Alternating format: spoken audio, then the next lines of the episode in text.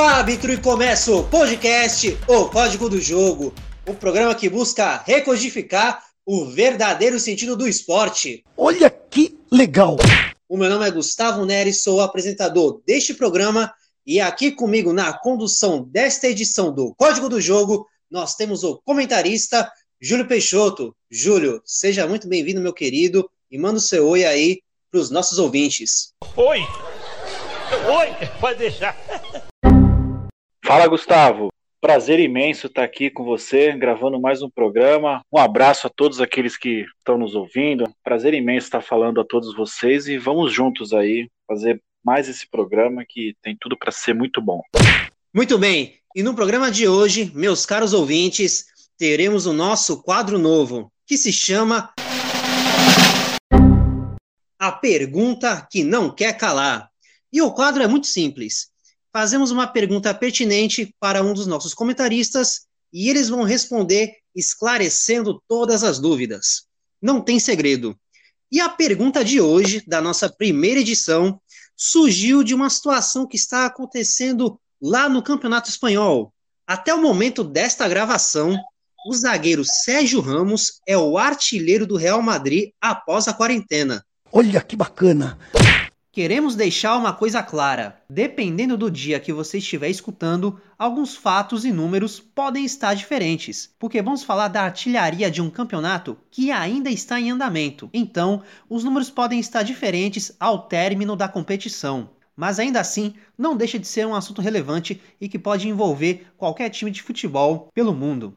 Até o horário que este programa está sendo gravado, o zagueiro acumula 5 gols em seguida vem o Benzema com 4, Asensio em terceiro com 2 gols marcados e o alemão Toni Kroos e os brasileiros Marcelo, Casemiro e Vinícius Júnior com um gol cada. Além disso, o zagueiro alcançou uma marca muito relevante, a de zagueiro com mais gols na história do Campeonato Espanhol, com 69. E outro fato curioso é que o defensor do Real Madrid tem mais gols que o campeão mundial Griezmann. Sérgio Ramos tem 10 gols e o francês tem 9. E baseado nesses fatos e dados, fica a pergunta, Júlio: tem algum problema do Sérgio Ramos, que é um zagueiro, ser o principal artilheiro do maior time do mundo? Não. Acabou! Acabou! Now the world don't move to the beat of just one drum. What might be right for you?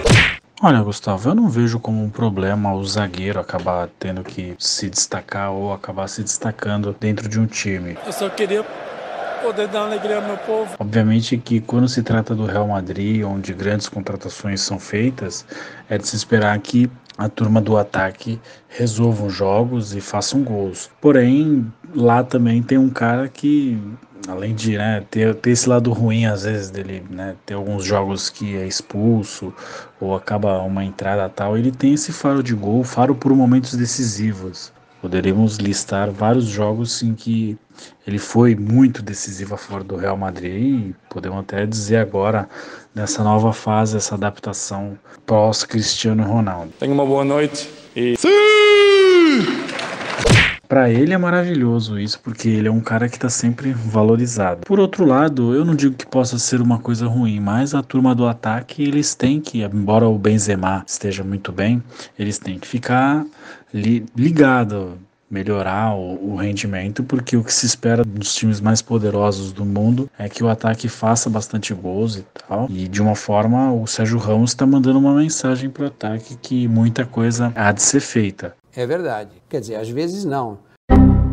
O Zidane, é, podemos até dizer que o Zidane tem até uma, alguma é, colaboração nisso, porque se acontece tudo isso, o Sérgio Ramos faz tudo isso, então ele tem o aval, então provavelmente em treinos eles treinam essas situações em que o, o Sérgio Ramos se coloca como um cara para decidir.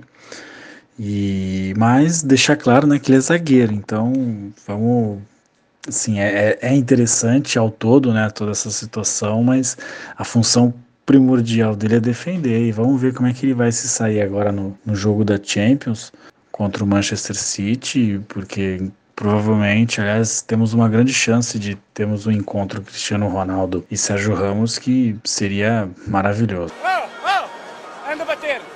Anda bater! Bates bem! Perdemos que se foda! Anda!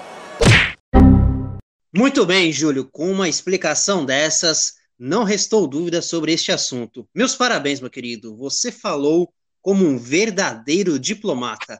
Muito obrigado pela explicação e te encontro no próximo episódio. Um grande abraço. Eu que agradeço, Gustavo. Sempre um prazer poder estar discutindo, debatendo contigo e também com o nosso amigo Salvático. Também aguardo ansioso pelos, pelos próximos capítulos de nosso programa, que com certeza vai, vão ter muitas variações e será muito interessante para todos aqueles que nos ouvirem. E é isso, meus queridos. Esse foi o código do jogo mais rápido que o Douglas Costa e vamos ficando por aqui. Um forte abraço e até a próxima rodada.